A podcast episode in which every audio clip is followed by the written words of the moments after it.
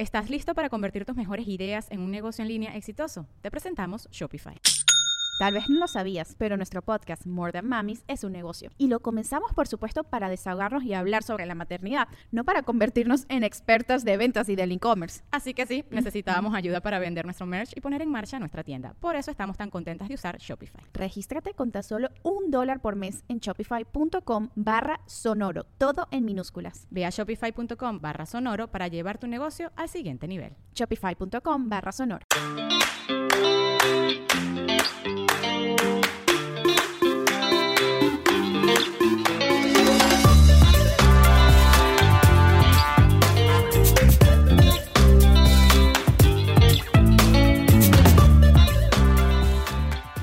Hola, bienvenidos a nuestro programa número 10. ¡Eh! Como ven, nos emociona cada vez que venimos a este programa. Ay, sí, muchas gracias por su apoyo. Y de una vez les queremos recomendar que tienen la opción en Spotify de darle seguir para que no les tengamos que avisar nosotros cuando ya salió el nuevo.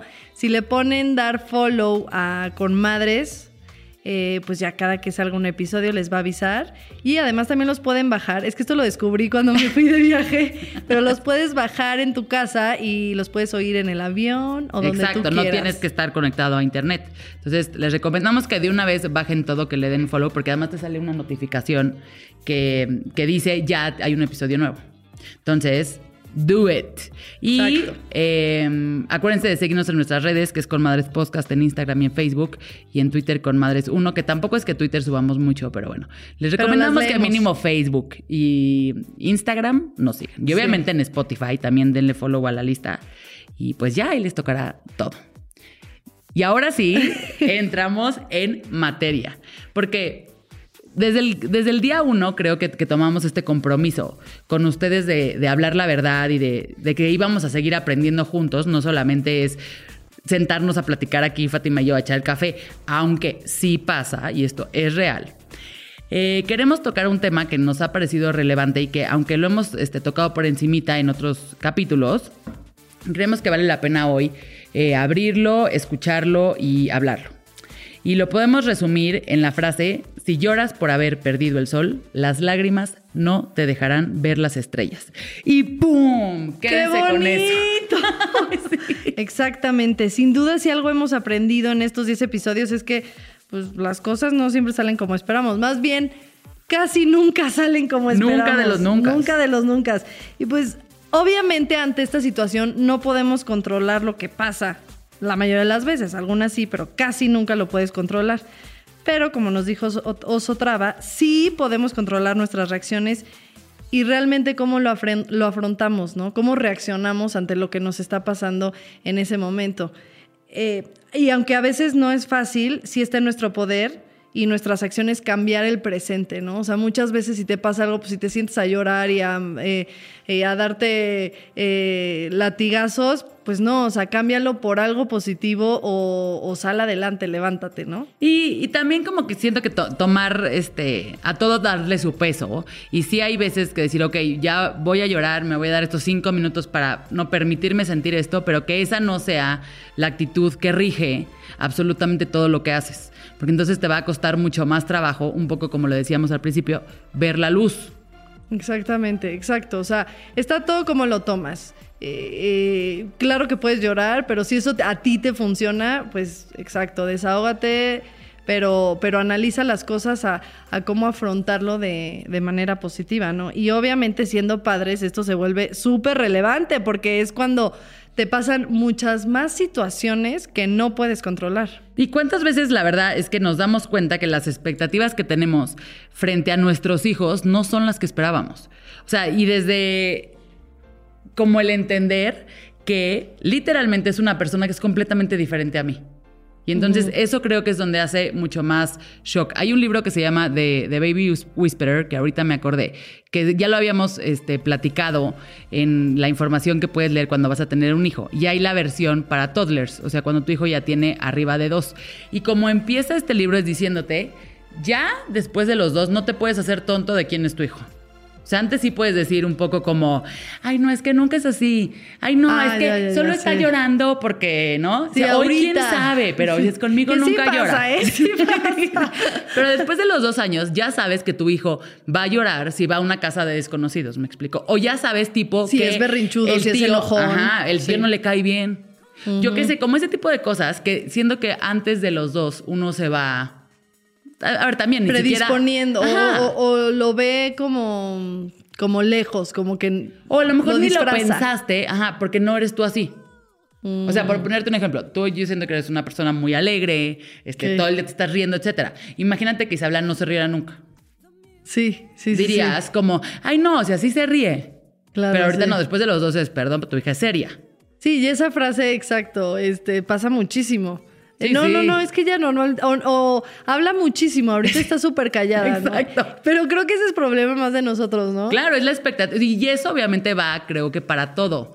A mí con Elena me pasa. Elena tiene una personalidad que es idéntica a la del papá y el papá es serio.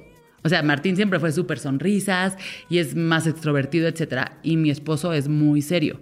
Elena es muy seria. O sea, va con su cara de refunfuña a donde vea, ya que agarra confianza, ya puede ser una castañuela. O por ejemplo eso, ¿no? Que si Martín fue súper sonriente, esperas lo mismo del segundo. O sea, Claro. el peso que trae Elena también. Sí, sí, no, El peso que va a traer mi siguiente bebé después de Isabela ser la más Que Isabel es una la- showgirl, o sea, ya Exacto. domina donde llegue y llama la atención. Exacto, y que platica y es súper sociable y es súper alegre. Pero sí, sí, sí siento que, como dices, las expectativas, tanto físicamente también puede pasar, que de Claro. repente digas, a mí me pasó físicamente, que Héctor siempre dijo, es que yo siempre me imaginé a Isabela como, como Roberta, tu sobrina, porque es igualita a mí. De Sí, hecho.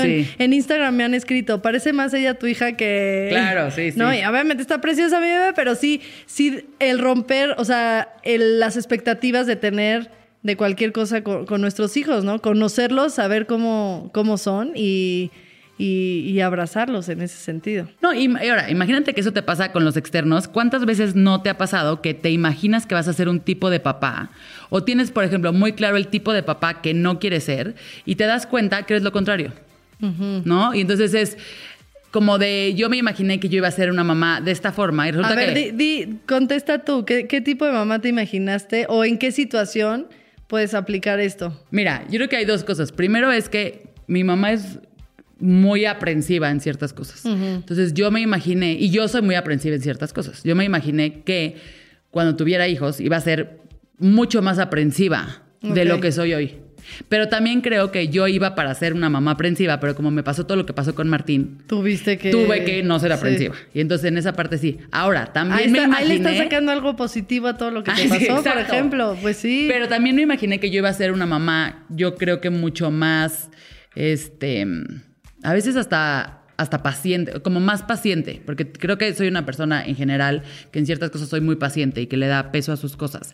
Y hay veces que me, me doy cuenta que no, no soy esa mamá tan, este, como Montessori que yo me imaginé que iba a ser, que soy mucho más rígida. Porque también me pasó al contrario. Mi mamá, aunque es este, aprensiva en muchas cosas, mi mamá es guía Montessori, tuvo una escuela, domina perfecto este, los niños que sienten, que dale su lugar, pero que este, y yo, o sea, puedo llegar a ser bastante más gendarme. Ok. Entonces yo no me imaginé que yo me iba a salir de esa parte. Sí, yo sí, dije, sí. claro, pues yo aprendí de mi mamá el muy Montessori, en lo que es Montessori mi mamá. Vas- te vas a ir por ese camino. Ajá, y no. not. ¿Y por qué crees que no? Nada más por el, Porque yo la soy de otra personalidad. Claro, sí. Porque a mí me gusta comprar en Amazon y me gusta que todo sea lo más fácil, lo más práctico, ¿no? Y entonces me cuesta mucho trabajo que las cosas sean, este, como más Montessori, que es todo a su tiempo. Claro, el claro. niño llegará en su momento. Y no, no que el niño llegará a nada. O sea, lo Es agarras y lo llevas. y Exacto, punto. es ahorita y punto. Entonces yo creí que iba a ser diferente.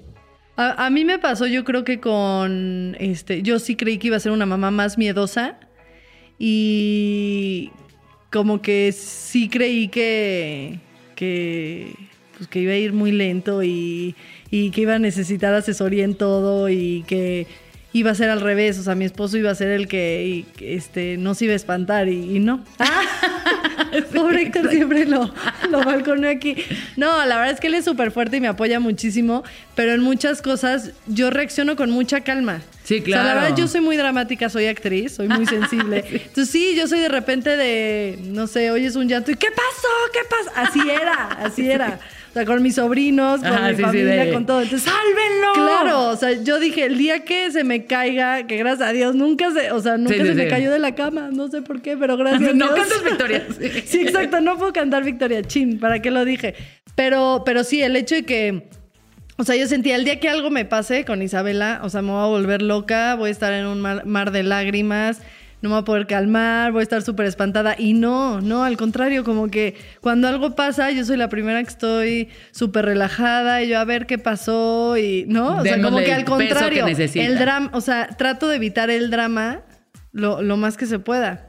Mira. Mira, entonces, ¿qué puede ser por eso? Que es como que, a ver, yo hago el drama, los demás no. Sí, exacto, sí, sí, sí. La única que puede aquí perder. Sí, la única la que puede si de se cae y llora soy yo. Entonces sí, sí, yo también pensé que iba a ser un poco una mamá, este, pues mucho más miedosa, mucho más dramática y, no, hasta eso soy, soy bastante relajada. Y es que también te voy a decir que creo que el hecho, y eso está comprobado también, y ahorita este, platicamos más adelante, de ver el lado positivo de las cosas, sí tiene eh, determinadas ventajas, porque creo que aprendes un poco también a apreciar los aspectos positivos y... eh, te empiezas a dar cuenta que sí hay elecciones. O sea, si Claro. ante una situación tú puedes decidir verlo de manera A o verlo de manera B. O si ya la vida te puso ahí, decir, ok, con esto, que tengo ¿Qué que aprender? hacer? ¿Por qué estoy aquí?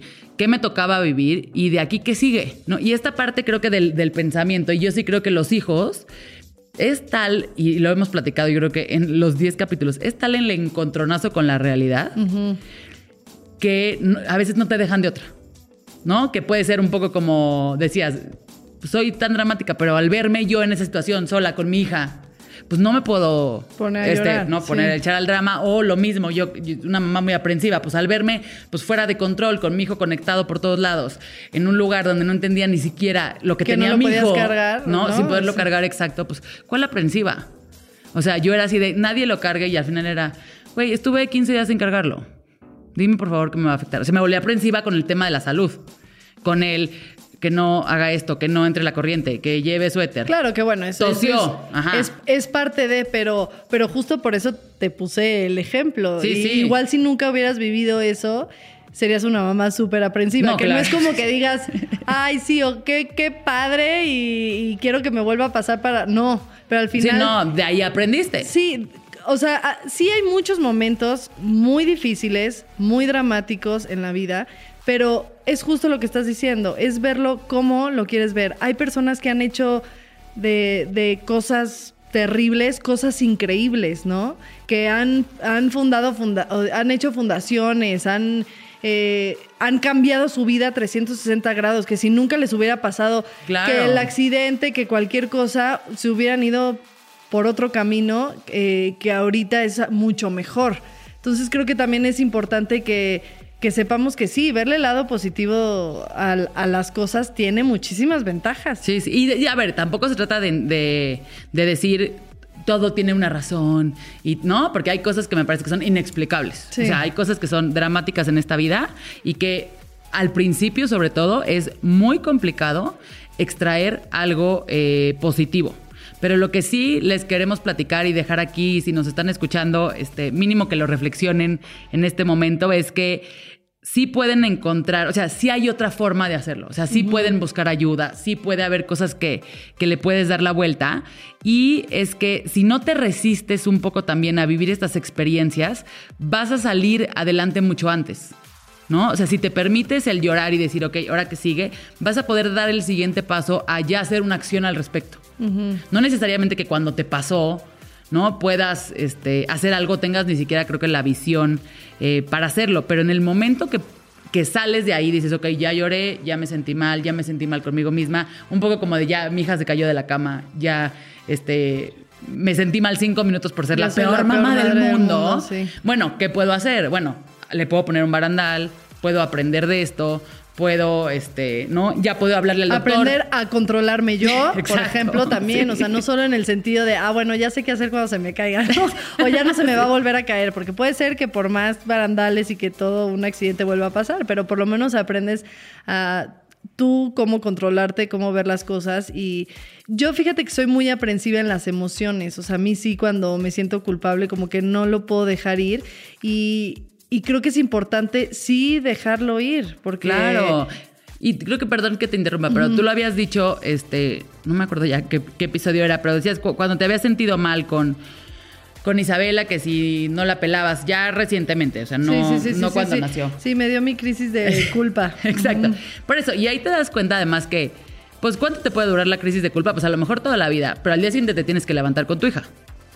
¿No? Entonces Claro. tampoco es que tengas muchísimo tiempo para quedarte con ese sentimiento Sí. de y aquí me siento Sí, pésimo, ya, no sé dale qué. O sea, la hoja, ajá, porque al día tienes mil siguiente situaciones más que resolver, Lo vas a exacto. tener que hacer. Y, y sabes que mi mamá siempre, siempre, eh, me gusta que si ella dice esa- esta frase, ¿no? Digo, cada quien a, a sus creencias, pero mi mamá siempre dijo, no, es que Dios, Dios te manda, Dios no te manda nada que no puedas afrontar, ¿no? Que es, es una frase que me gusta mucho y que también a veces te lo manda para que tú te hagas más fuerte, para que tú, ¿no? O sea, como para cosas específicas, que es un poco lo que hablamos. Entonces, a veces pasan las cosas para que nosotros valoremos todo lo que tenemos, ¿no? A Claro. veces pasan cosas malas para aprender, a veces pasan cosas malas para, para seguir adelante y que veas la vida con otra perspectiva.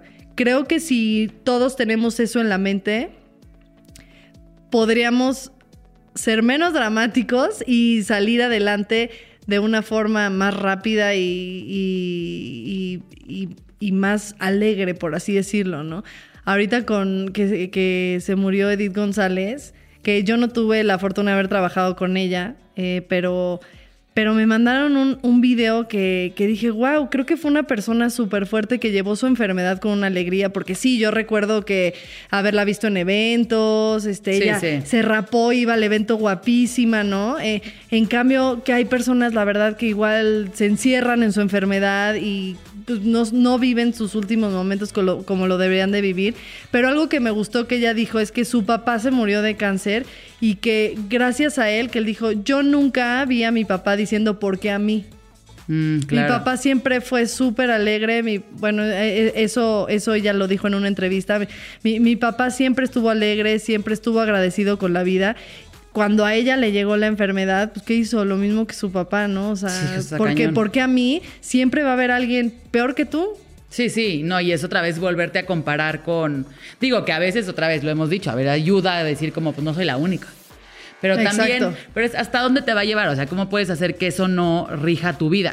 Y sí, está también comprobado que la psicología positiva, que han habido en numerosas este, investigaciones sobre personas optimistas, etcétera, parecen ser como mucho más felices y pareciera que las personas optimistas tienen más suerte en la vida. Ah, mira, y no sí. es que tengan más suerte.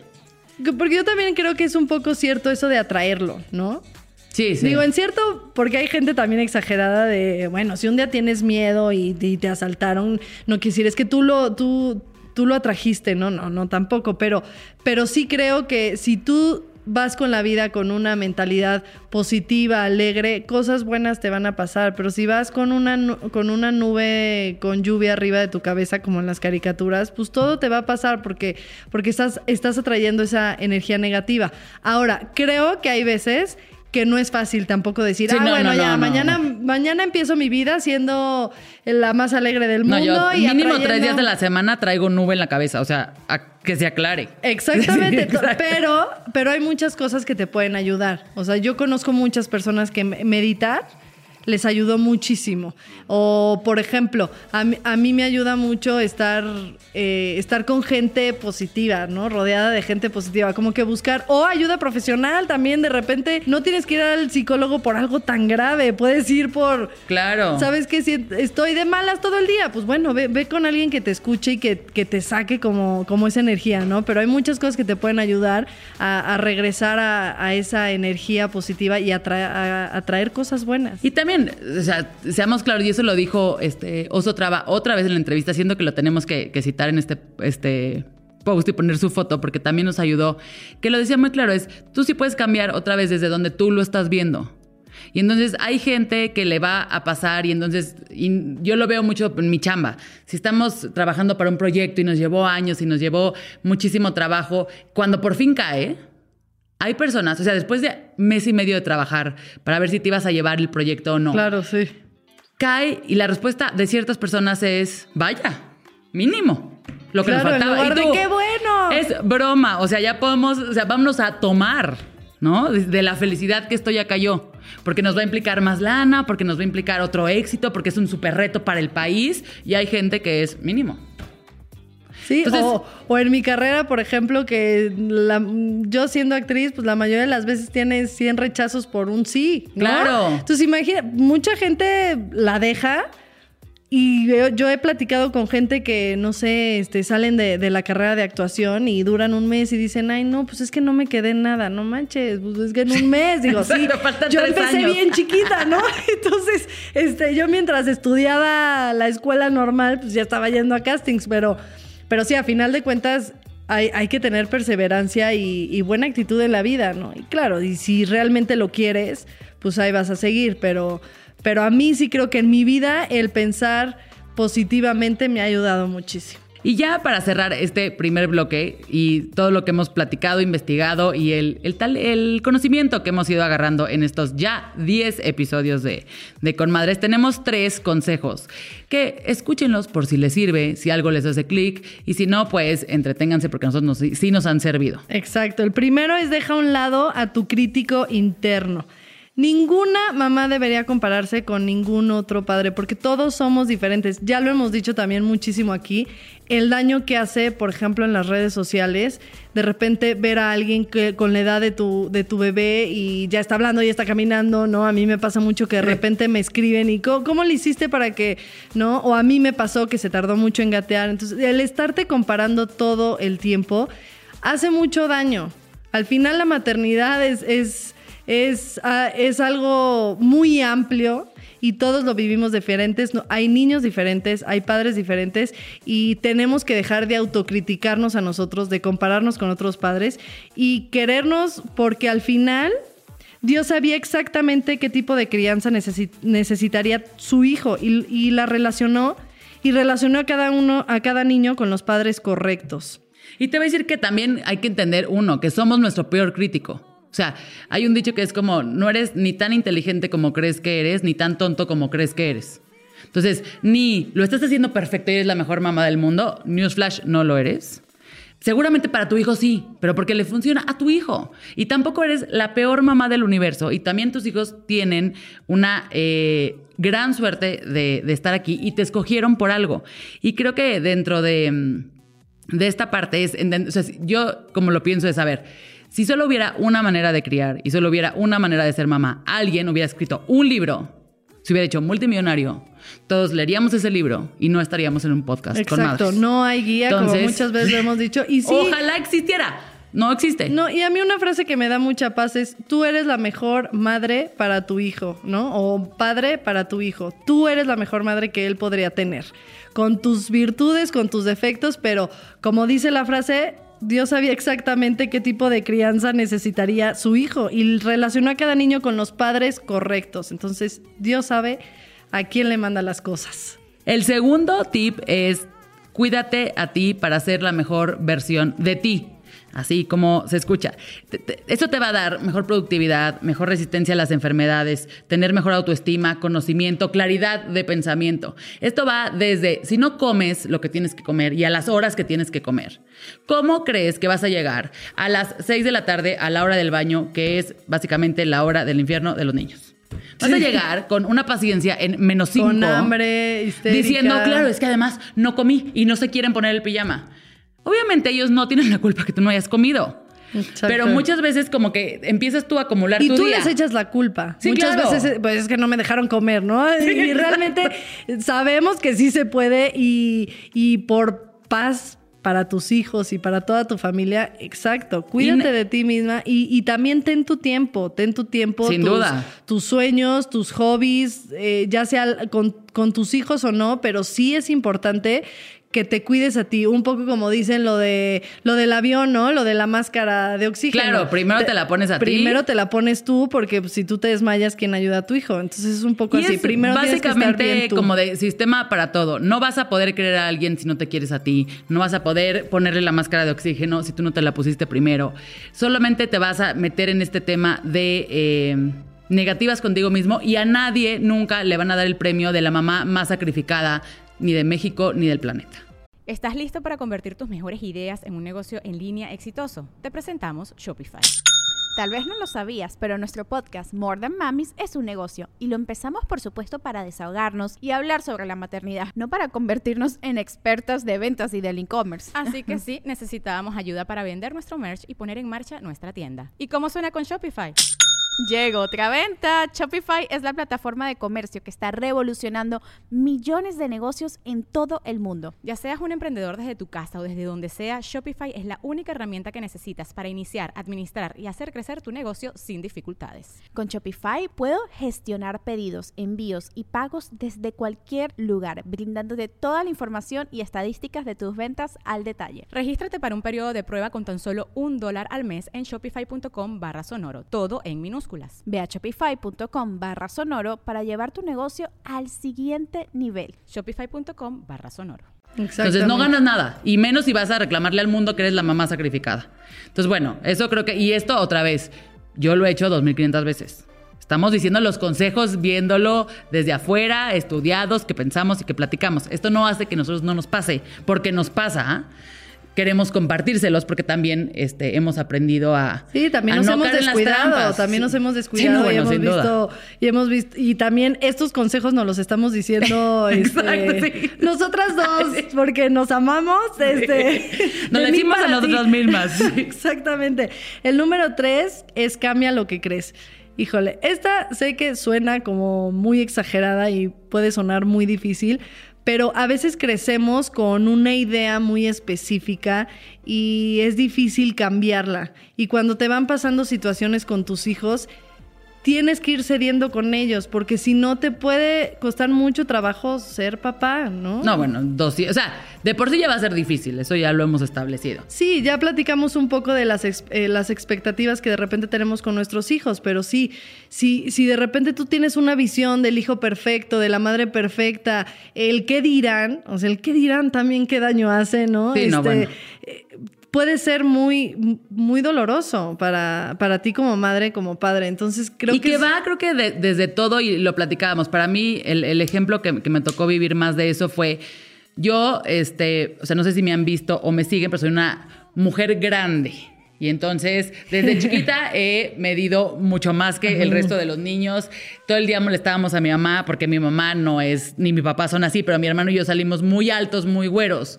Y tú le decíamos que nos había ido a adoptar a, a, Noruega y que ya nos confesara este, la verdad de dónde veníamos, porque no parecía. Obviamente ya lo ves y somos idénticos a mis abuelos y tal. Claro. Pero mi mamá me dio eh, leche materna como hasta los nueve meses. Y mi mamá toda su vida, pero toda su vida, entiéndeme que hasta hace cinco años, fue, es que claro, pura leche materna. Cada vez que me veían, pero desde los dos, los tres, los cinco, los siete, qué grande niña, pura leche materna. Mm. Y esto no es en contra de ti, mamá, porque sé que lo vas a escuchar. Pero eso fue lo que ella dijo y ella está convencida. Y sí, seguro. ¿No? Fuimos niños este, que crecimos muy rápido y a mí yo me iba pareciendo un bebé. De hecho, creían que tenía yo medio. Algo no estaba bien porque yo parecía cinco años, pero tenía dos. Entonces era, ¿por qué no habla? Pues porque tiene dos años. ¿No? Uh -huh. ¿Y por qué no hace bien el, las estas? Porque sí, tiene porque dos años, no tiene todavía. cinco, ¿no? Uh -huh. Pero bueno, y yo me quedé con esa idea. Entonces, para mí, cuando, nací, cuando nació Martín, que fue, pues tienes que sacar leche, pues se va a quedar en el hospital. Oye, Martín no puede agarrar este, bien el pezón porque fíjate que se, se ahoga y se le baja la oxigenación. Entonces, sí fueron como cuatro días de, Primero sentir que le estaba yo fallando a mi mamá. Claro. Segundo en pensar, claro, mi hijo no va a crecer como crecí yo, uh -huh. porque pues no es leche materna. Y yo además, para mí no había otra cosa. O sea, yo, yo había criticado a las mamás que le metían la mamila de fórmula desde el principio. Claro. Y no es que fuera yo una loca de, de, la lactancia, ni lactancia exclusiva, no. O sea, pero no, yo, pero creciste con esa Para mí creencia. era lo normal. O sea, sí. lo normal es tienes un hijo, te lo pegas, le das de comer seis, siete, los tiempo que tú quieras, te lo despegas y ya. O sea, como que ni siquiera nunca pasa por la fórmula.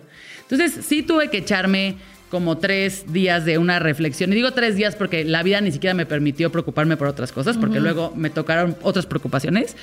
Donde decir, casi casi que pedirle perdón a mi mamá. Y mi mamá sí era de, pero pégatelo, pero es que yo si te lo pegas, hasta que le dije, no. No estás entendiendo que mi hijo deja de respirar si me lo pego. Y tuve que hablar así. Entonces, tranquila, mi hijo va a crecer, porque ahorita lo más importante es que Martín respire. Y ya, esa fue la conversación, siento que mi mamá entendió con eso. Yo sentí que ya Sí. había puesto mi límite.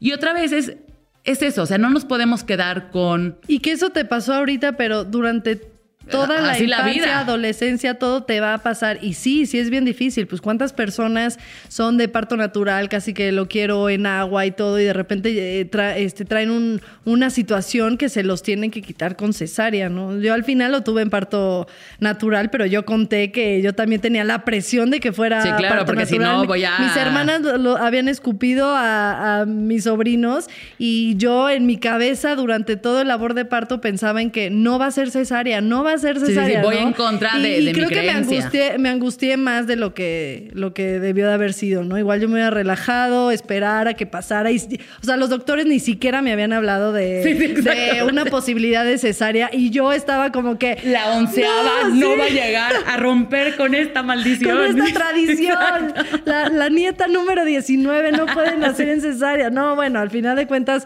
eh, tienes que saber tú que la, la- la salud de tu hijo está primero. Entonces sí, sí ir, ir un poco fluyendo con la vida y es un consejo que, que ya lo vivimos nosotras y que no lo seguiremos dando. ¿Me lo Y- das cuando me vuelva a pasar, por favor? Muchas Sí, gracias. Aquí por eso estamos en check. Y al final es eh, cambiar un poco lo que creías de ti. Lo que va a hacer es que no forces a tu hijo a terminar en un camino donde no debería de estar. O que forces a tu hijo a ser alguien que no es. Y que te forces a ti también a adaptarte a una circunstancia que a lo mejor no te tenías que adaptar. Y terminamos esta, este bloque con un pensamiento que leímos de un libro de, Katie Byron, que dice que un pensamiento es inofensivo al menos que lo creamos. O sea, que básicamente tú puedes pensar lo que tú quieras y puede pasar y no tenemos que, no porque lo pensaste significa que es real o no lo, porque lo pensaste significa que ahí va a ser, pero eh, tampoco es personal y tampoco lo puedes hacer tuyo. Lo peligroso está en el momento que lo crees verdad. Entonces tú puedes pensar, soy la peor mamá. Que la mente es súper, súper. Claro. Entonces, fuerte. mi hijo se O sea, cayó de la cama, ganar. soy la peor mamá del mundo. Se cayó de la cama. Sí, no, déjalo ir. Me gustó mucho esto que dice, los pensamientos son como la brisa o las hojas de los árboles o las, las gotas de lluvia cayendo. Aparecen así y a través de la investigación podemos hacer amigos con ellos. O sea, velo literal como una brisa. Ok, vino el pensamiento. Y como vino, se fue. Sí, se, se fue. Fue una brisita que vino, no te claves en eso. Y pues con eso terminamos el bloque 1. Quédense con nosotros porque nuestra invitada que viene ahora sí. Van a ver cómo podemos aprender de eso. Estamos felicísimas. Ay, sí, Quédense qué aquí.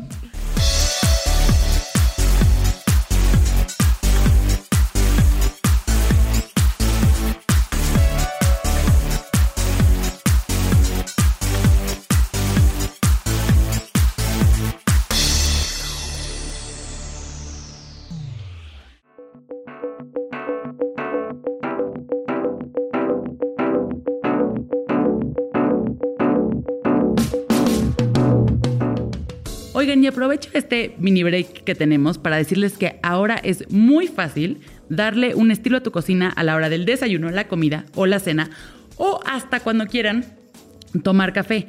Porque Tefal, nuestros amigos más favoritos de Tefal, que ya saben, tienen la nueva línea Soleil de Tefal. Tus estilos, tus reglas. Y es que tienen una estética vintage en los electrodomésticos Soleil de Tefal, que le da a la cocina un toque increíble. Por favor, se tienen que meter a ver cómo son esos productos. Tienen un color marfil padrísimo que combina con absolutamente todo, independientemente de cómo sea su cocina. Hay cafetera, tostador y hasta un hervidor para el agua. Si es que no hay pretexto, por favor, métanse a ver la línea Soleil de Tefal, que vale muchísimo la pena. Gracias, Tefal.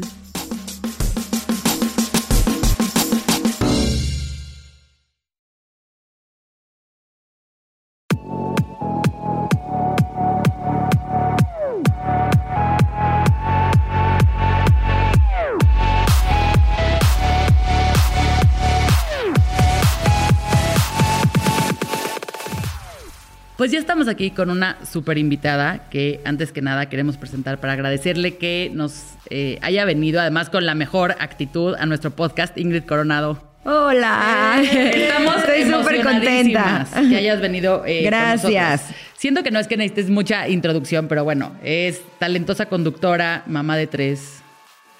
Eh, y una de las razones por las que la invitamos y sobre todo la, la queríamos invitar ya este, desde hace tiempo, estaba en nuestra lista desde que nos planteamos el, El podcast. el podcast, así a quién queríamos entrevistar. este, una de ellas eras tú, porque nos, como que nos encantó y nos gustó mucho, obviamente porque estamos muy metidas en el tema de las mamás y los hijos y esas cosas. Eh, el libro que sacaste y cómo de repente nos empezamos a, a ver notas de Ingrid Coronado es autora de, de un libro infantil y no, no es necesariamente a lo mejor este, como íbamos a llegar y entonces eh, pues muchísimas gracias por estar aquí. No, al contrario, gracias por la invitación. Es Estoy súper contenta de es estar un con honor ustedes. Que, que estés aquí porque además eres una mamá que admiramos. Gracias. Yo te admiro como actriz, conductora, todo lo que has logrado, de verdad. Me encanta tu trabajo. Y como nos oíste un poquito, hablamos Ah. todo el programa de, de cómo, eh, qué reacción tomas cuando te pasa una situación difícil.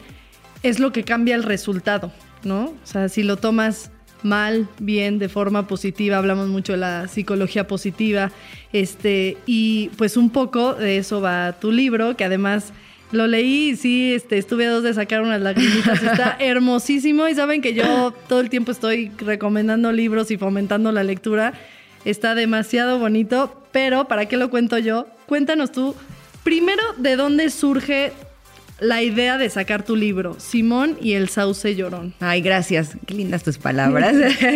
Fíjate que ha sido una sorpresa en mi vida eh, porque yo no sabía que podía escribir. No es que desde chiquita soñara con ser escritora, eso es la verdad.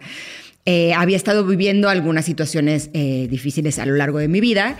Eh, podría hablar ahora principalmente del divorcio de mis papás Ok. y cómo yo lo viví en esa época en donde no se hablaba de las Claro, emociones. Era algo que no, que no se platicaba, que no, que no se fomentaba. Eh, y el divorcio que viví yo como mamá, con mis tres hijos, y cómo lo vivieron ellos en una era en la que ya se habla más de la importancia de expresar las emociones. Entonces, eh, ya llevaba varios años en donde estaba escribiendo, pero escribía canciones. Ok. Eh, a lo largo de muchos años eh, era algo que me estaba ayudando muchísimo a expresar Como mis emociones. Exacto. lo que traías. Exacto, como que había momentos en donde decía, pero ¿qué hago con todo esto que siento? ¿No? Y entonces pues me sentía, me sentaba y escribía una canción.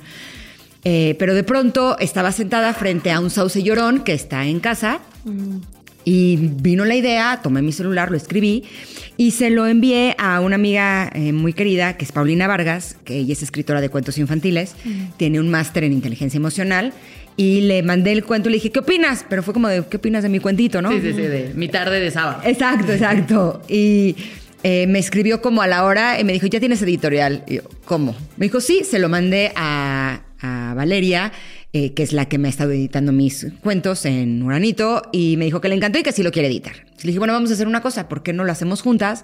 Tú que ya tienes todo el expertise, termina de darle como el toque a mi cuento, porque finalmente es algo que escribí en cinco minutos. Sí, era una idea, ¿no? Por No, sí estaba escrito todo, no todo, Ah, con padrísimo. conversaciones, con todo. Y ella escribió aparte al final del cuento un eh, apartado especial para los papás explicándoles por qué es tan importante que los seres humanos, los niños y los papás de los niños expresemos nuestras emociones para tener una vida plena y una vida alegre. Y pues así es como surgió y justo eh, para mí ha sido como, como un gran regalo porque no solamente hizo que me diera cuenta que puedo escribir, sino que se ha vuelto ahora una de mis más grandes pasiones y ahora escribo, escribo, escribo, escribo, escribo, escribo, Siento que es padre. algo que me ayuda a sentirme bien, plena, contenta, es algo que me apasiona, sino que también creo que es como una manera eh, como muy linda de, de transformar experiencias de mi vida que fueron muy dolorosas y muy tristes. Y creo que se trata de eso, justo ahora que tú hablabas y decías que depende de la actitud que tengas en algún desafío, cuál va a ser el resultado. Sí, estoy de acuerdo que el resultado cambia, pero sobre todo lo que cambia es el camino, el darnos cuenta claro. que, que la felicidad no es un lugar a donde uno llega, la felicidad, la felicidad es día a día como cómo vas sintiéndote con lo que vas haciendo de acuerdo a lo que la vida te va, te va poniendo enfrente, porque sí creo que todos lo que queremos es tener pues cosas lindas, que nos pasen cosas padres, que nuestros hijos sean felices, que ellos tengan eh, una vida plena, llena de cosas maravillosas, pero no podemos controlar lo que pasa en nuestra vida. Entonces, la vida nos va a poner desafíos que no nos van a gustar, que nos van a doler, que van a ser muy desagradables, pero ¿qué es lo que nosotros hacemos con eso? ¿No? Eh, en qué nos convertimos y en qué nos transformamos. Y creo que esa es la finalidad de las tormentas. Hay una frase que a lo largo de todos estos años ha estado como siempre muy presente en mí, que es que una persona nunca va a entrar y salir a una tormenta siendo la misma persona. Porque justo esa es la finalidad de la tormenta, Claro. que te transforme en otra persona. Hay quien elige transformarse en personas que no son personas felices, que, ven las tormentas de formas desagradables, que terminan eh, volviéndose personas que, eh, más obscuras. Y hay quien decide tomar el desafío, entrar a tomar al torno por los cuernos y ver qué es lo que esa experiencia te viene a mostrar. Y puedes ver las fortalezas, eh, puedes ver la integridad, hay como muchos, eh, muchos atributos que son realmente valiosos que una tormenta te puede mostrar. Sí, si no tuvieras esa tormenta no te das cuenta. Correcto, correcto. ¿Cómo trabajas la paciencia, por ejemplo, si no es por medio de una tormenta? O cómo, cómo trabajas la bondad, eh, incluso la generosidad. Hay como muchos atributos. yo se lo digo mucho a mis hijos cuando, cuando ellos tienen sus propios desafíos, eh, que de lo que se trata es de cultivar los atributos que valen la pena. Y eso es lo que intento señalarles siempre. Es como, de pronto perdiste en el partido de fútbol, ¿no? Bueno, es tragedia, porque pues hay que... sí, tragedia. Tragedia, porque pues en el partido de fútbol hay que ganar, ¿no? No, a ver, ¿y cómo jugaste? No, pues yo jugué muy bien. ¿Y cómo viste eh, tus, tus patadas o tus goles o tus defensas? Porque uno es defensa y otro es delantero. Entonces, Son partidos distintos. Exacto, son partidos diferentes, ¿no? Eh, y, y, ok, ¿y cómo sentiste que pasaba, que veías que el, el marcador venía 5-0 y dejaste de luchar? No. ¿Y te sentaste a llorar o seguiste intentando meter goles? No, pues seguiste. Ok, perfecto, te levantaste, eso es, lo importante, que seguiste, ¿sabes? Entonces sí creo que, que a nuestros hijos eso es lo más importante, que les debemos de señalar que vienen las cosas a tu vida. Ok, ¿qué voy a hacer con eso? ¿Qué soy capaz de hacer con eso?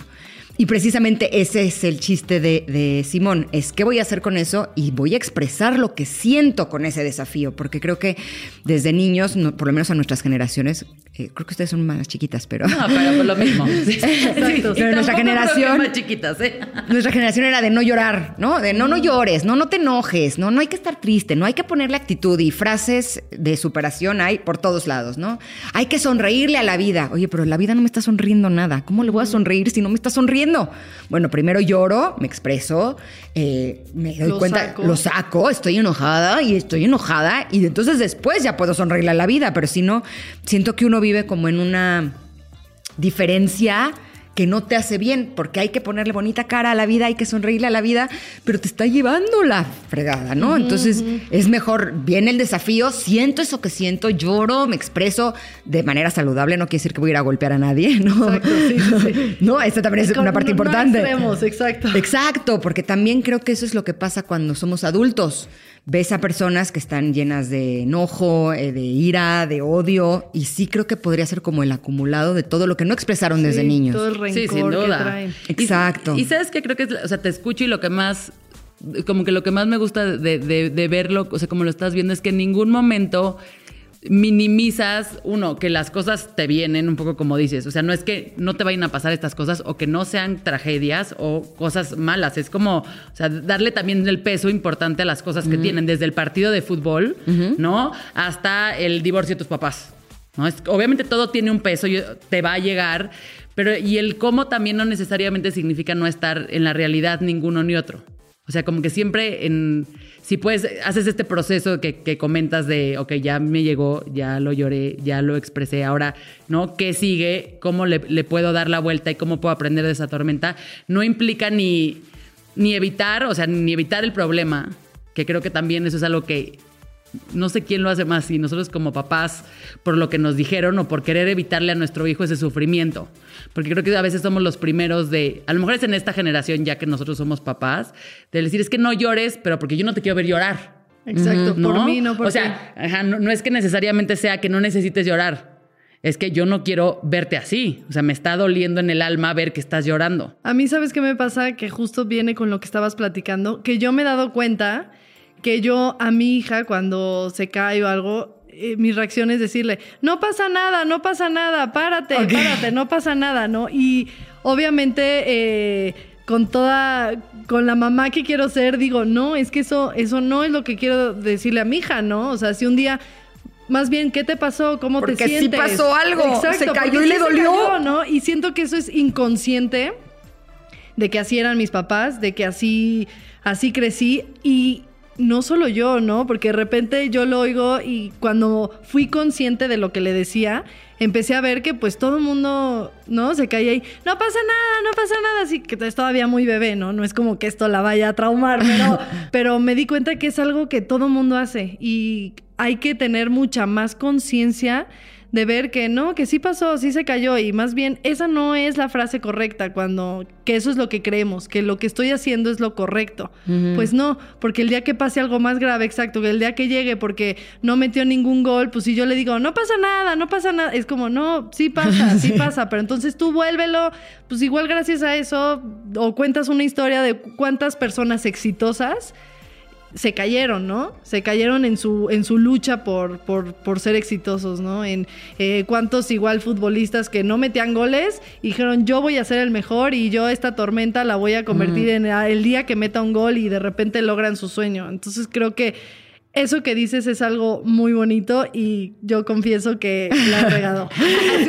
no, porque no, no es así. El que te estás dando cuenta de eso ya es súper Claro, rico, sí. porque eso te está dando la oportunidad de cambiar la forma en la que le enseñas a tu niña.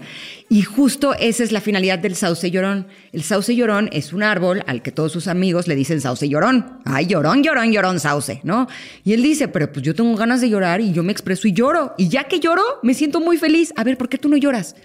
Simón llora, ah, sí, me siento súper bien, perfecto. ¿Por qué? Porque es la única manera en la que te sientes bien. Todos cuando terminamos de llorar, ¿cómo nos sentimos? Delicioso, delicioso. Y sí puedo decir que en casa somos amantes de llorar. Lloramos porque estamos felices, lloramos porque estamos tristes, lloramos porque estamos enojados. llora- o sea, nos gusta llorar y es una forma en la que nos expresamos. Y sí puedo ver claramente, por ejemplo, eh, con mis hijos, que de pronto, pues todos tenemos malos días, ¿no? Hay días en donde están de mal humor, algo pasa, ¿no? Y la sensación es como si estuvieran eh, provocando para encontrar una razón para llorar. Sí, claro, ya picando ¿No? ahí para dónde. O sea, o conmigo de que quieren que yo haga algo que saben que no les voy a dar chance de hacer, ¿no? Como comer postres si no comieron, punto, ¿no? O de pronto se caen, o- sea, como si hubiera la necesidad de un pretexto y de pronto llega ese pretexto, ¡ah! se desata la... Lloran, lloran, lloran, lloran, lloran, lloran. Normalmente lo que hago y me funciona muy bien, por eso se los comparto, es eh, yo aquí te acompaño a que llores y me siento a un lado. Si quieres que te apapache, aquí estoy. Y a veces sí es, sí, quiero que me apapaches, pues vete para acá. Y entonces se sientan en mis conmigo, piernas ajá. y lloramos juntos. A veces es, no, está bien, yo estoy aquí y yo te acompaño. Y sí hay veces en donde son largos. Y lloran y lloran y yo aquí estoy, te espero y te espero y te espero. Y terminando, de cuenta que fue como con una varita mágica y se convierte en otro niño. Sí, sí, otra energía, otra... Feliz, pleno, alivianado. Y, Ok, es lo que necesitaba. Necesitaba drenar algo que no sabemos qué era. O sea, ni siquiera. Sí, no siempre te van a decir o no siempre Oye, ellos se dan van a cuenta. saber. Sí, o sea, a lo mejor pasó algo en la escuela que ni siquiera se dieron cuenta. O a lo mejor simplemente venían acumulando varias cosas que no habían expresado y necesitaban hacerlo. Y de verdad se convierten en otra persona. Y ahí es donde yo empecé a aprender de ellos y decir, ok, eso suena bien, ¿no? Entonces, a veces que yo estoy intolerante, que estoy de mal humor, que siento, o sea, de esas veces que, que no te sientes bien, ok, lo que necesito es llorar. Entonces a veces intento, ¿no? Y si no sale la lagrimita, a ver, películas que te hagan llorar, Claro, ¿no? sí, Grey's Anatomy, Le- eh, sin lo duda, que sea, lo que sea, replay, listo, y ahí, ¡ah! ya hago mi drama, ¡ah! y ya al final digo, ok, Sí necesitaba eso. otra vez estoy de buenas, ¿sabes? Sí creo que es bien importante de pronto sacar esas cosas que venimos acumulando porque sí nos cambia la vida, se ve, se ve la vida de otro color. Y te voy a decir que viéndolo es, uno, hay cosa que me encanta, es que tú como mamá te permites darte ese tiempo de llorar. Sí, pero indispensable. Se nos olvida muchísimo. O es un poco como, voy a llorar un minuto. Hay un anuncio que, que luego les bien, pasamos como de, de mamás que tienen hijos con, con temas de salud, la conversación que tienen con el espejo. ¿No? Que le acaban, dicen, ok, sí, sí puedo. Y sigues, y muchas veces te nos olvida, creo que el, el llorar, porque es como no me, no me puedo permitir ese espacio. Y la otra es que tienes tres hombres. Y entonces creo que no necesariamente todos los papás siguen permitiéndoles a los hombres, como que los hombres también pueden llorar. Y todavía no es algo, obviamente, en lo que yo esté de acuerdo y de hecho para nada estoy de acuerdo, pero sí todavía me he topado con ciertos este, lugares en donde dices, pues es que es niño, los niños no lloran. ¿No? O los niños ni siquiera tienen este espacio para decir, o sea, como que los niños pare- parecía que pueden estar enojados y pueden estar enojados por el partido de fútbol, pero no pueden llorar por el partido de fútbol, ¿no? Pueden estar enojados con su mamá, pero no pueden llorar por esto, no pueden, como que no pueden estar tristes. Sí, socialmente existe esa presión todavía. Que me pasó con, con uno de mis hijos, entró a su primer torneo de tenis, ¿no? Y era su primer torneo y le dijeron que es buenísimo en el tenis y demás. Pero resulta que, como era su primer torneo, le tocó contra el campeón en la primera ronda. Claro, sí, pues eras el último. Lo aplastó, o sea. Ay, no. Y de veras jugó muy bien. O sea, en serio sí ha sido la vez que mejor lo he visto jugar, porque sí jugó increíble. Pero lo, lo hicieron pedazos, pues sí, el otro Sí, chavito el era el campeón, campeón. ¿no? Y te juro que lloraba y lloraba y lloraba y lloraba. Y hay algo que me llamó mucho la atención porque llevaba varios días como con gripa, ¿no? Y tenía gripa y tenía gripa y tenía gripa, entonces ya sabes, vitamina C y demás, ¿no? Y de pronto lloró, lloró, lloró, lloró, lloró porque perdió en el partido de fútbol, por más, digo, de tenis, y por más que le decía, bueno, es que fue contra el campeón, sí, pero me aplastó. Y yo, sí, pero jugaste increíble. O sea, porque además sí jugó increíble, sí se defendió increíble. Le dije, de verdad es la vez que mejor te he visto jugar tenis. Pues el chiste es que terminó de llorar y se le quitó la gripa. Y fue como, ok. Claro. O sea, ¿sabes? Como si su cuerpo hubiera buscado una experiencia en la que necesitaba expresarse de alguna manera. Y fue porque perdió en el partido de tenis. Perfecto, se expresó, lloró, listo, ya. Y a partir de ahí, otra vez estuvo perfecto, sin gripa, contento y listo para el siguiente partido.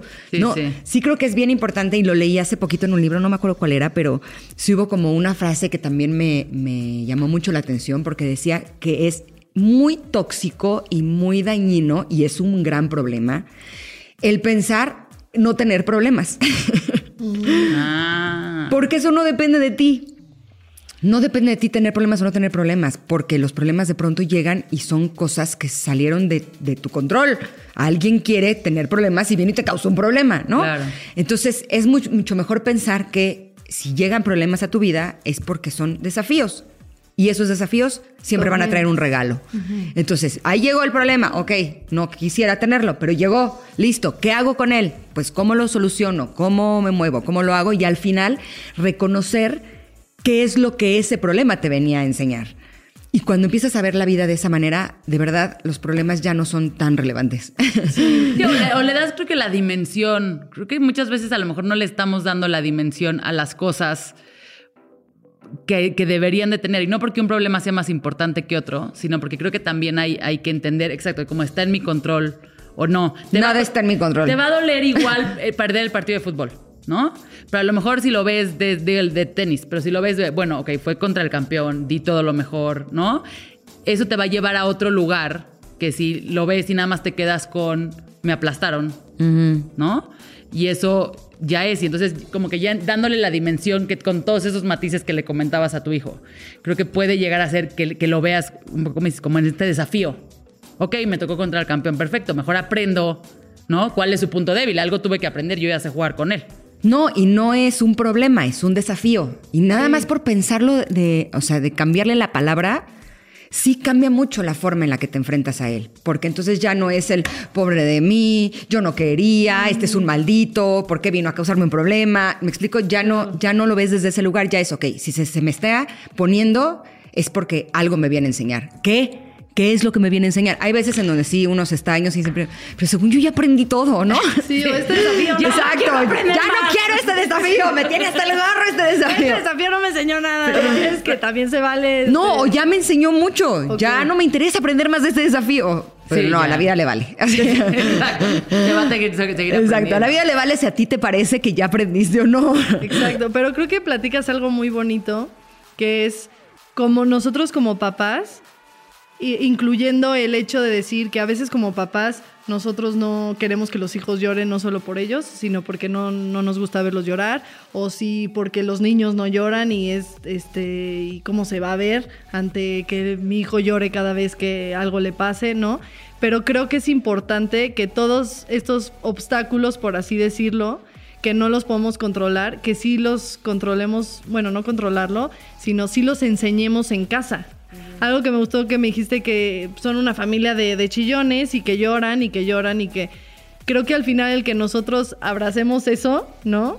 Va a ser que, que nuestros hijos sean hijos sanos y que no el llorar sea un, un issue, ¿no? No sea como... No, un no, no, signo no. de debilidad. O que un creo que signo de debilidad seguimos- que, que lo siguen enseñando o, o que nosotros, es lo que te digo, ¿no? Que yo también eh, me llegué a ver en el, no, no, no pasa nada, no pasa nada, más que nada por, por, por no ver llorar a mi hija, ¿no? Sino aprender a que nosotros debemos de enseñarles a que saquen las emociones, a que lloren y que aunque a veces lo que esté afuera no se pueda controlar, pues en la casa tengan un, un lugar seguro y que al salir ellos tengan toda la seguridad de si yo estoy llorando, está bien, ¿no?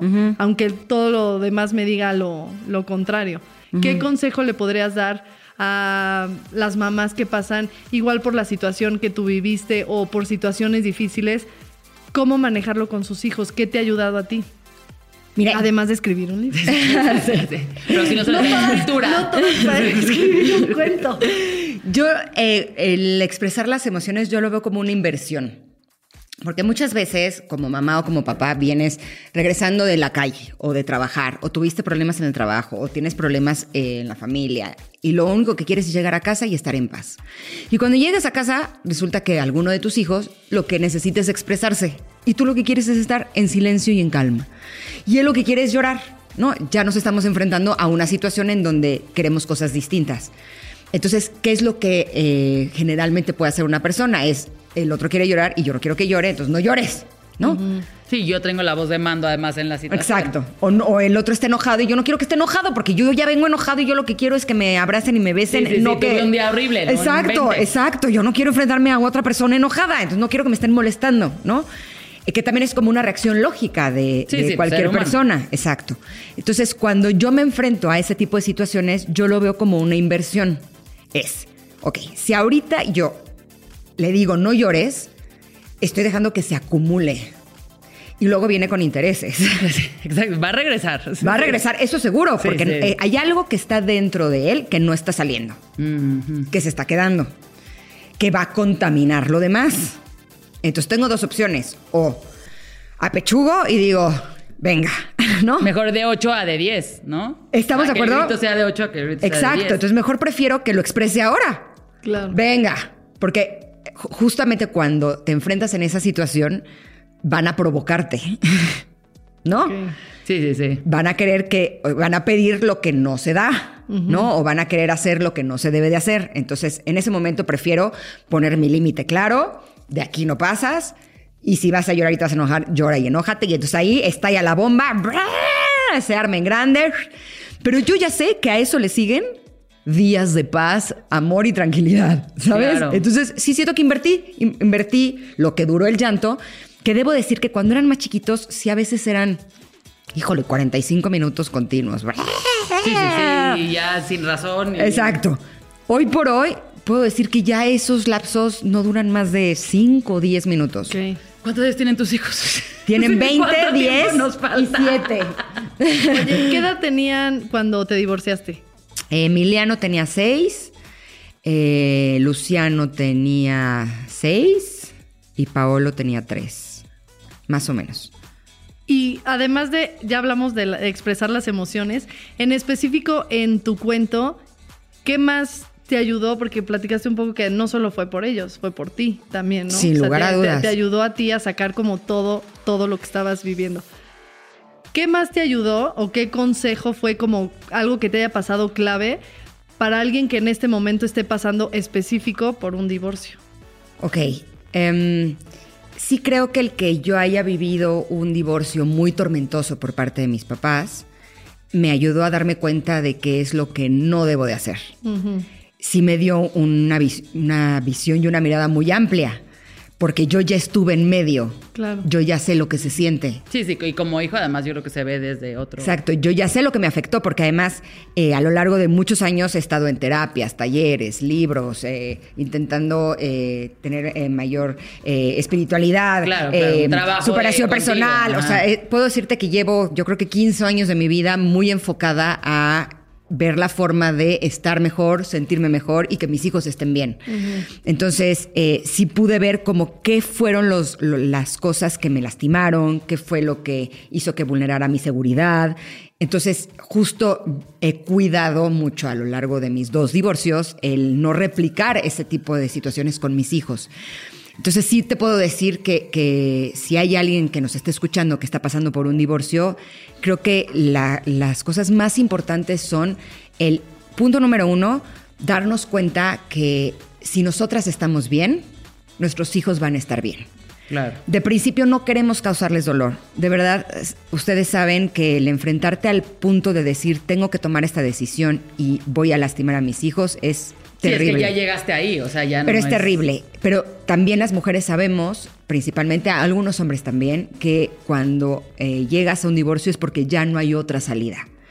Entonces, ¿de qué sirve sentirnos culpables?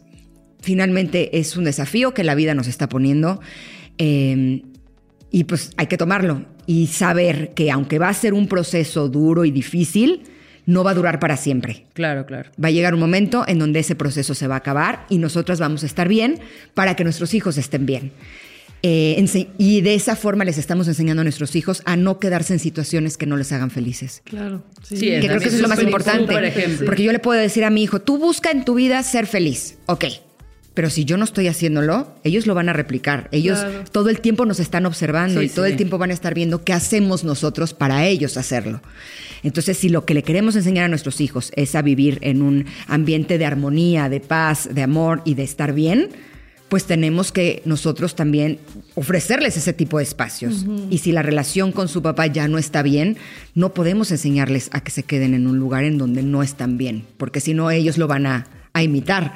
Y no queremos eso para ellos. ¿Cuántas mujeres y hombres se quedan en un matrimonio y se quedan por los hijos Correcto. que estoy haciendo entre Sí, sí, sí. comillas? Correcto. Porque creo que al final, y aunque yo no he vivido eso, eh, lo veo.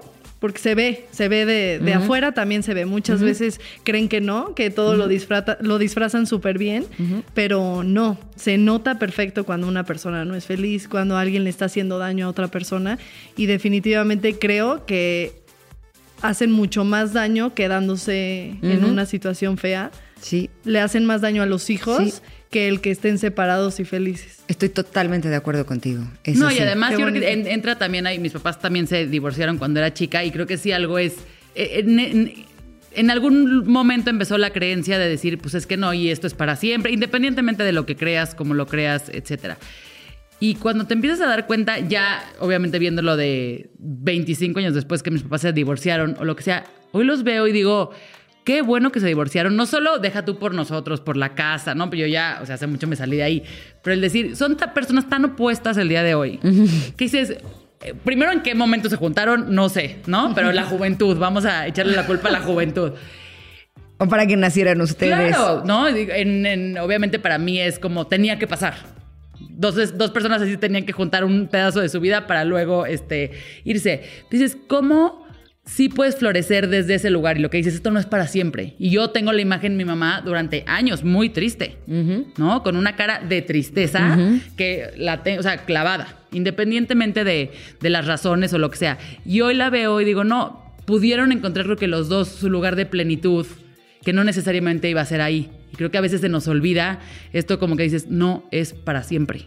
¿No? Es un momento y es un paso y es la tormenta, es el desafío, etcétera, pero no va a ser para siempre. No, No, y porque si les enseñas que está bien quedarse en un matrimonio infeliz, ellos van a aprender no solamente a quedarse en un matrimonio infeliz, sino a quedarse en un trabajo infeliz, a quedarse en un lugar infeliz, en una vida. en una infeliz. vida infeliz. Y nosotros no queremos eso para nuestros hijos. Sí.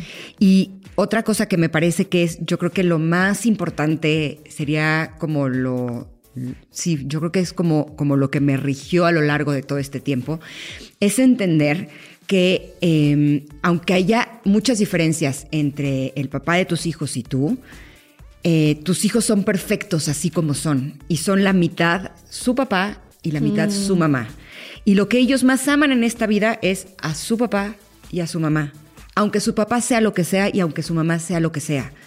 Ellos es lo que más aman en el mundo y saben que están hechos mitad de uno y mitad de otro. Y si a mí me preguntas si yo le cambiaría algo a mis hijos, yo no les cambiaría absolutamente nada. Así como son, así son perfectos, son lo más maravilloso que hay en este mundo. Por lo tanto, si yo hago algo en contra de su papá, estoy haciendo algo en contra de ellos, porque ellos lo que más aman es a su mamá Sí, y a su papá por igual.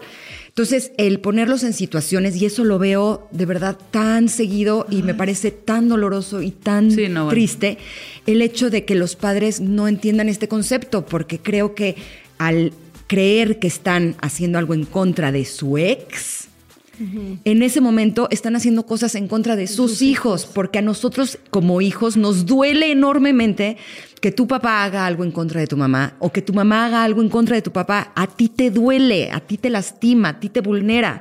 Yo lo digo como hija, a mí me dolió muchísimo. Sí, sí. Para mí fue de verdad muy fuerte y por eso yo no he querido que mis hijos vivan algo así.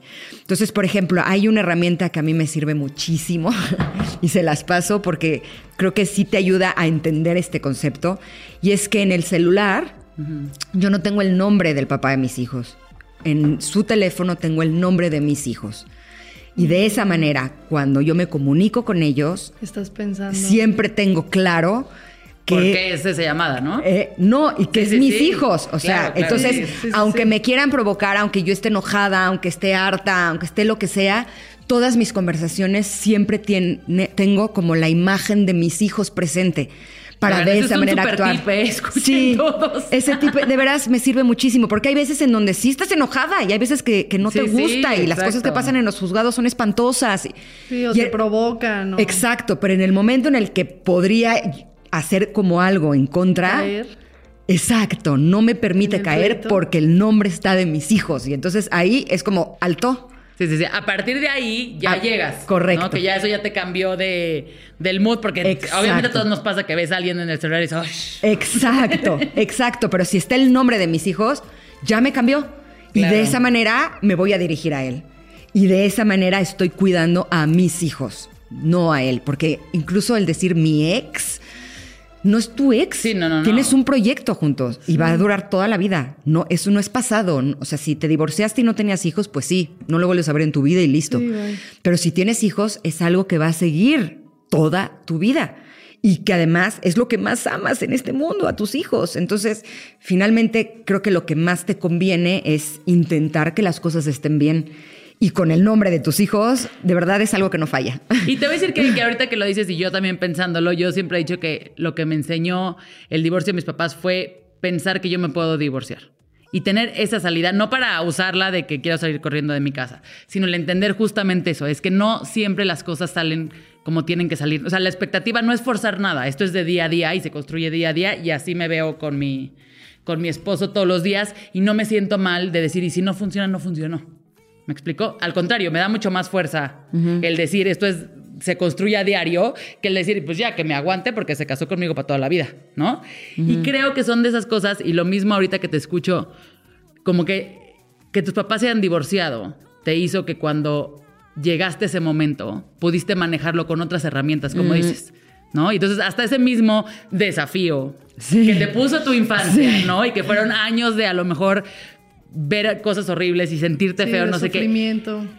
O sea, es- ese trabajo que te tocó a ti y que pudieras darle la vuelta con todo este, todas estas cosas que hiciste en el Inter, obviamente no, no- no le apostabas a que eso iba a volver a pasar, pero el verte ahí te hizo llegar con tanta fuerza y con todo lo que dices que me parecen esos consejos que se los hubiera yo pasado a mis papás hace Sí, unos que años. igual, que igual si no hubieras vivido eso, no hubieras vivido tu divorcio como lo viviste. Sin lugar a dudas. a final de cuentas, si muchas, sus papás no están divorciados o algo, por eso nos gusta compartir tanta información, porque al final, aunque yo no lo haya vivido o no lo esté viviendo en mi matrimonio, siento que si alguien está pasando por eso, pues el pensar en estos consejos que nos dijiste, sobre todo me quedo con el último, ¿no? Porque cuántas veces te gana el rencor el, y, y dices, ay, bueno, ya X, mi hijo no, o lo quieres poner de tu lado, que yo también he visto mucho eso, ¿no? El pensar, ok, si esto va a pasar, va, venga, hagámoslo, pero siempre pensando primero en Sí. mis hijos y en el daño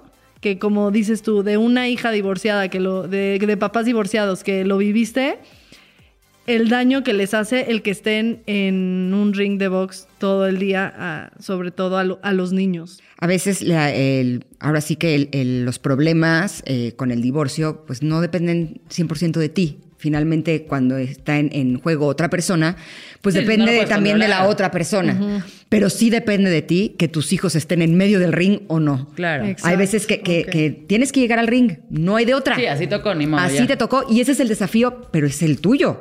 Sí, claro. No es el de tus hijos y tú no tienes el derecho de dejar a tus hijos sin papá o sin mamá por lo que tú sientes, por el enojo que tú tengas, porque ellos no son parte del problema. Y sabes que también creo que no se nos puede olvidar que no, no nos imaginemos que esto solo aplica en los extremos de la vida. Muchas veces ese mismo ring y ese mismo comentario va desde... Está en tu matrimonio. "Ash, es que idéntica a tu papá, idéntica a tu papá. Y tú así como, te divorciaste de él, o sea, sé que no te cae bien. Entonces, entonces, que tú me estés diciendo idéntica a tu papá, no necesariamente es que es un cumplido o un comentario sin carga este, emocional, ¿no? Entonces, muchas veces lo que les pasamos, y esto te lo digo porque se- o sea, mi mamá lo va a escuchar, pero se lo he dicho a ella. Le digo, a ver, ¿para qué? Si no te cae bien, ¿para qué me dices? Y lo mismo con mi papá. O sea, sé que hay una parte de mí que les cuesta mucho trabajo a los dos entender porque justo lo que decías, eres mitad y mitad.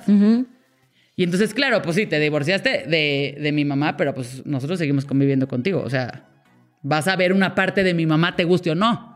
Ahora, por muy mal que te caiga tu ex, pues también tiene cosas buenas. Sí, claro. Y seguramente esas cosas buenas también las tienen tus hijos. Por ejemplo, Luciano tiene unas piernas divinas. Y sí son las piernas de su papá, no son mías, la verdad.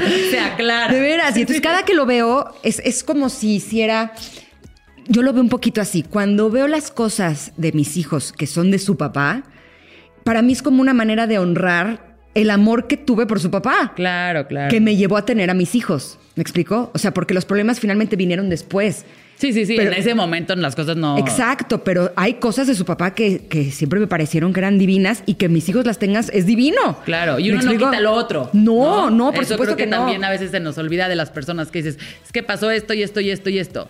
Oye, pero también tiene unas cualidades que no se te puede olvidar. También pasaron cosas divinas, también pasaron cosas llenas de amor, muchas bendiciones, cosas maravillosas. Entonces siento que al, al ver a mis hijos con esas cualidades, siento que es como una manera de también decir, ok, pero también había cosas que eran muy buenas, que no se te olvide esa parte, ¿no? Que no se te olvide todo lo bueno. Exacto. Porque además creo que eso está padre que dices, no, no es que lo estés honrando a él, es que estás honrando a el proyecto, estás honrando al tiempo que tuvieron, a la relación. O sea, un poco estás honrándote a ti. De cierta forma, decir, yo tuve, hice selección. Correcto. ¿No? Y entonces Exacto. no, no vas a entrar siempre en el tema de, claro, es que soy una tonta. Siempre me equivoqué. Es que Exacto. cómo se me fue a ocurrir, ¿no? Dices, oye, eso pues, no seas tan dura contigo tampoco. O sea, no, no fue un error, pues. ¿No? Es como había una situación, había amor, había este, la razón que tenga cada quien por estar. Entonces creo que también eso te, Mm. te alimenta mucho más. Y sabiendo que ese consejo no siempre es fácil, no nos podrás decir, porque ahorita se oye como que, wow, Ingrid. Sí, no. cambia el nombre al celular y No, ya. Sí, este, sí, o piensa en las cosas bonitas. No va a haber veces que sí, lo quieres matar y lo no, este. No, lo el nombre del celular es para que no se te olvide. Claro, Ajá, claro. sí, sí, sí. El desafío está en ejecutarlo. Cuando contestas. Exacto, exacto, Pero cuando dices pensar en, o sea, cuando hay veces que, que quieres también, o sea, que hay momentos que quieres también tú sacar lo malo, pero todos esos consejos, aunque no sean fáciles, te ayudan a tener una mejor relación. Correcto. No, y sobre todo, sí cuidar, eh, o sea, la infancia de nuestros hijos es sagrada, porque ahí es donde se va, o sea, ahí es donde ellos van a aprender lo que después van a hacer cuando sean más grandes. Sí, sí, sí. Ahí es donde viene todo, o sea, ahí es donde está toda la información emocional, psicológica, de amor. Ellos van a replicar lo que viven cuando son chicos, cuando sean grandes. Entonces, es, es extre- o sea, de veras para mí su infancia es sagrada y de verdad que la cuido con mi vida si es necesario, ¿sabes? O sea, si tengo que poner un arma, una armadura en ellos Sí, para, sí. para que no les lleguen cosas que les puedan hacer daño y que después les puedan causar problemas en su adultez, de verdad soy, estoy dispuesta a cualquier cosa y ahí sí soy una leona, ¿me explico? Porque sí creo que tenemos que, que tratarlos como algo sagrado, porque, eh, o sea, después vemos adultos que no son capaces de tener buenas relaciones, que no se comprometen, que son infieles, que hacen daño. eh, y bueno, es por todo lo que aprendieron cuando eran niños. Entonces también eso es bien importante. ¿Qué le voy a enseñar a mis hijos? Y ¿Y pues les sabes qué? enseño haciéndolo yo. Yo no permito que alguien se meta conmigo y me haga daño. Porque yo no quiero que mis hijos les hagan daño. Y yo no quiero que ellos hagan daño. Sí, sí. ¿Cómo se los enseño? Yo poniendo límites. Y entonces si mis hijos ven que a mí me están maltratando, yo les puedo asegurar al 100% que cuando ellos sean grandes o van a maltratar o van a ser maltratados. Sí, sin duda, pues es lo que es, Es, lo que, aprendieron. bien. Sí, sí. Ellos sienten que eso es su espacio de seguridad. Pero si mis hijos ven que yo no permito que a mí me hagan daño, y, y, o- ojo, o sea, puede ser hasta algo simple, eh, que viene un trabajador a casa y no me deja las cosas bien, va a ver que yo le voy a decir que no hasta que estén las cosas bien, porque yo le pagué por un servicio. Claro. Ellos van a aprender a defenderse de un trabajador, de un jefe, de una pareja, de un amigo, de un enemigo, me explico, de quien sea. Sí creo que es bien importante que cuidemos su infancia, porque eso se va a notar cuando sean grandes. Sí, lo- los va a Y mi mamá tiene un ejemplo que creo que ayuda mucho, que dice, es como, todos aprendimos a poner la mesa en nuestra casa. Y entonces, si tú lo ves, seguramente tú pones la, la mesa igual que la pusieron en tu casa. Sí, sí, sí. Sin darte cuenta. Sí, sí, ¿no? sí. O sea, yo la pongo en el mismo orden. Primero Sí, pongo sí, los sí. tenedores, después va el plato, la servilleta. Y eso es algo que tú viste. Sí. Nadie, o sea, a lo mejor tu mamá- un día tu mamá te dijo, pon los vasos. No, pero no te dijo, a mí nunca me sentaron a decir, mira, Lorenza. La mesa se No, pone así. ¿no? exacto. Tú lo viste. Me encantó tu ejemplo. Entonces, y es algo que nunca, o sea, te das cuenta hasta que ya eres adulto que llegas, tienes tu casa y te das cuenta que pones la mesa igual que se ponía en tu casa. O lo que comen en Navidad. Entonces tú llegas cuando vas a otras casas, sobre todo cuando estás en pareja, dices, oigan, pero es que esto no se come en Navidad, ¿no? Y la mesa sí no se pone. Y ahí es donde te empiezas a confrontar, a decir, claro, cada quien cree que como la, mesa se pone es como la ponían en su casa. Y se come en Navidad lo que se comía en tu casa. Sí. Para- eso es la Navidad. Sí, o sea, yo creía que tener 11 hijos era normal. Es lo que decíamos. Sí, sí, sí. Es como 11 hermanos. Qué bueno que apenas vas en uno. Exacto. No, ya no, ya no, ya no sé que no es normal. Hasta que ves otras casas Sí. y dices, claro, hay diferentes maneras de hacer las cosas. Entonces imagínate si eso, que es algo súper sutil, que no se te reiteró, que no tuviste nada, lo aprendiste tal cual, imagínate lo que vas a aprender si tú vas y le gritas a todo el mundo. Si llega el mesero y le avientas la comida. Si, exacto, te ven en una relación que te está haciendo daño, no sé qué. Es literalmente lo que vas a aprender. Porque además eso es algo que seguramente se te reiteró mucho más que el poner la mesa. Y para mí eso es como decir, si ya, si va, o sea, si el ejemplo está desde poner la mesa, todo, absolutamente todo lo que hagas tiene un precio carísimo. Entonces, más vale que seas consciente, ¿no? De lo que estás haciendo. Oye, yo, y yo tengo una pregunta que no, no sé si la, la hagan, pero ¿cómo le haces como para, em, pues al final tus hijos eh, tienen dos casas? ¿Cómo le haces para reiterar los valores y lo que tú tienes que igual no se comparte con tu expareja? Yo me ocupo de la mía. Ok. O sea, en mi casa hay ciertas reglas, se manejan y en la otra es otra cosa. Yo no me meto con lo que pasa en la otra casa. Yo me encargo de que lo que pasa Si en la mía, y te cuentan algo, si me lo reiteras, si te lo comparten, sí, ¿no? o sea, si me comparten algo es porque están buscando ayuda y entonces yo les daré mi opinión. Pero yo no me meto con lo que sucede en la otra casa. Voy a poner un Claro, ejemplo sí, claro. no. Porque sí, creo que... eh, y- Es y que eso pongo- se me haría muy difícil. Sí. Digo, sé que no todas las, no todos los divorcios son por un este, por maltrato físico y el, o por, por una persona mala, ¿no? Muchas veces es un, son dos personas buenas, y, eh, pero sí eh, tener una persona que igual los valores no los compartes contigo, se me hace como un algo. al- Cuando hay una ruptura es porque hay diferencia de opinión. Claro. Sí, ya de entrada. De entrada. Entonces, pretender que divorciados unifiquen las opiniones, pues estamos pidiendo algo imposible. Y sí puedo decir que nada más te vas a desgastar. O sea, si tú como mamá vas a estarle diciendo a él cómo se tienen que hacer las cosas en su casa, Sí, no, bueno. no va a funcionar. Sí, no, no, no. Porque si hay alguien a quien no va a escuchar, va a ser a ti. Porque te estás divorciando, ¿no? Entonces, eh, pero yo... Pues reforzar tu casa y eso es Mi- todo. en mi casa, eh, o sea, hay ciertas reglas. Te voy a poner como un ejemplo claro. Eh, me llegaban mis niños sin hacer la tarea. Ya anoche, cansados, cuando ya era hora de bañarse Sí, sí. y para dormirse para la escuela. Entonces yo me enfrentaba a dos situaciones. O le decía a él que tenían que hacer la tarea porque si no me llegaba a mí ya tarde. Eso no iba a funcionar. Entonces, ¿qué es lo que hice? Lo solucioné yo desde mi trinchera. A ver, cuando están comiendo con papá, se hace la tarea en casa de papá. Cuando están comiendo con mamá, la tarea se hace en casa de mamá. Si no hicieron la tarea en casa de papá, en casa de mamá ya no se hace la tarea. Fin. Hoy la vas a hacer porque es el día que estamos poniendo la regla. Pero a partir de aquí, ya no van. Punto final. No hay problema. Llegan con la tarea hecha, lista. ¿Para qué me voy a pelear? Sí, ¿Me explico? bien, O sea, yo pongo las reglas de mi casa. En mi casa se hace la tarea temprano, no se hace la tarea a las 8 de la noche, porque a esa hora ya están cansados, ya no tienen lucidez, ya no quieren hacer tarea. ¿Por qué voy a luchar yo con eso? ¿Me explico? Y como eso hago todo. O sea, aquí se come así. Pues es que en casa de mi papá come. Pues qué bueno. Aquí sí, se come aquí. Aquí, aquí se duerme a esta hora. Pero es que ya Aprovecha Mira. cuando estás allá. Aquí es así, punto. Y sí puedo decir que el- cuando los niños viven con la mamá, pues sí la mayor parte de la educación y la crianza, pues va a ser por parte de mamá. O sea, Sí, es más fuerte. es mucho Sí, más sí. fuerte porque, o sea, si habláramos, por ejemplo, de la comida, desayunan en mi casa, el lunch sale de mi casa y si comen con su papá, cenan en mi casa. De cuatro comidas del día, tres son de mi casa. Entonces, si yo quiero cuidar la alimentación de mis hijos, Sí, yo cuido mis tres comidas. ¿Para qué me peleo si allá comieron o no comieron? ¿Qué me importa? Comieron tres bien, listo, ¿no? Sin y creo que eso ayuda mucho a el resentimiento, a que no haya guerra, a- sobre todo a no abrir la puerta a que haya no. discusiones innecesarias. Porque se los digo de verdad, y si me están escuchando, y si están divorciadas, y si están intentando que él cambie, No, pues No si va no a cambiar. cambió cuando estaban casadas. no hay manera.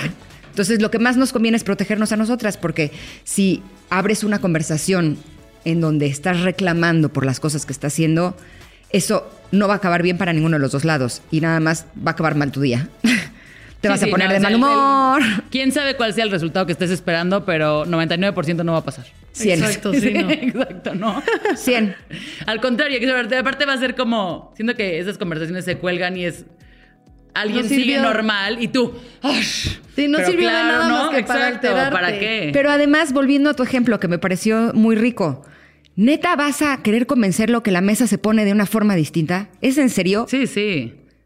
Él está convencido de que la mesa se pone de una forma y tú estás convencida que se pone de otra. ¿Quién está bien?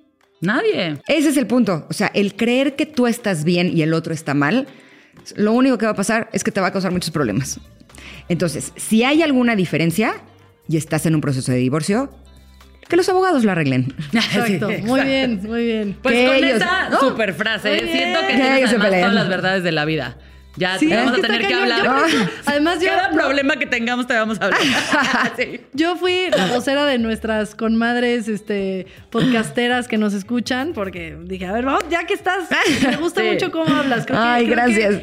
Es eh, muy claro. Creo que es muy claro y creo que es muy sano todos los consejos que has dado. ¿De algo sirvió? Sí, exacto. Sí, porque- Y si no, ah, ya va a ser nuestra De algo este, sirvió el revolcón. de consejos de cabecera. Exacto. Y al final, pues, creo que hay veces que sí te tienen que decir las cosas porque si no, ya tú ya estás metida en un pleito, ir y Sí. venir.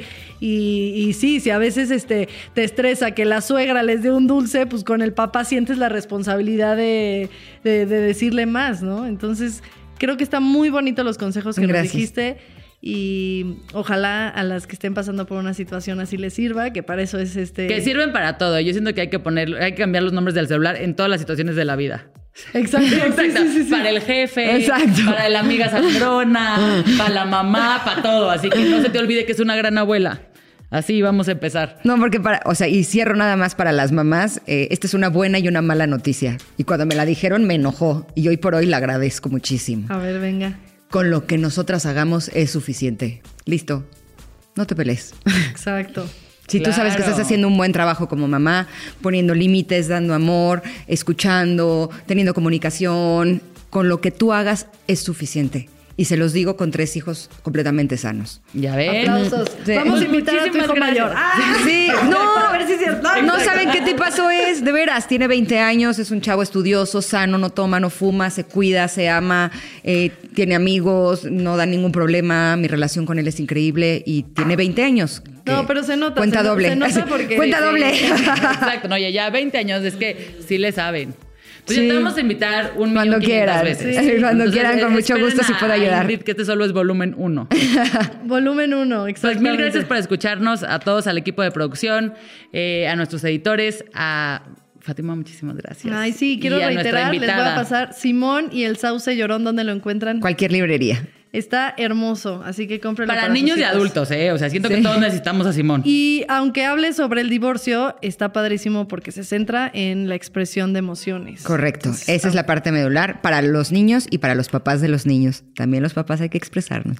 Exacto. Para no andar ahí en la calle eh, dici- recordándole a su abuelita cuando se te cierra un coche. Claro, sí, sí, pero solo vamos en el coche. No, es como sí. Pero qué buen programa, gracias por abrirte A con ustedes. nosotros. Una vez más, gracias. Y pues ahí coméntenos en las redes, que estuvo muy bueno. ¿Qué opinan ustedes? Gracias, por la invitación. Bye bye. Bye. Bye.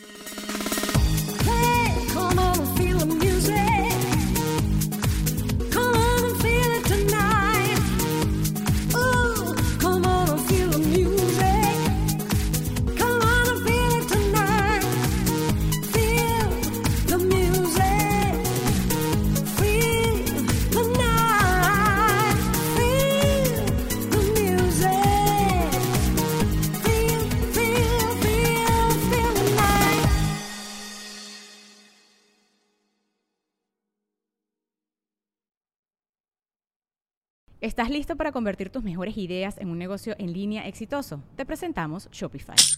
Tal vez no lo sabías, pero nuestro podcast More Than Mamis es un negocio y lo empezamos por supuesto para desahogarnos y hablar sobre la maternidad, no para convertirnos en expertas de ventas y del e-commerce. Así que sí, necesitábamos ayuda para vender nuestro merch y poner en marcha nuestra tienda. ¿Y cómo suena con Shopify?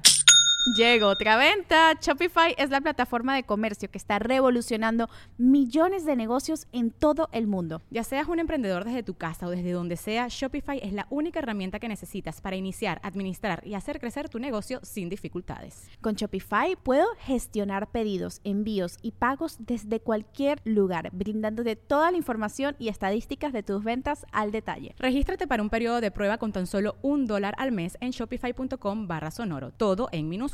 Ve a shopify.com barra sonoro para llevar tu negocio al siguiente nivel. Shopify.com barra sonoro.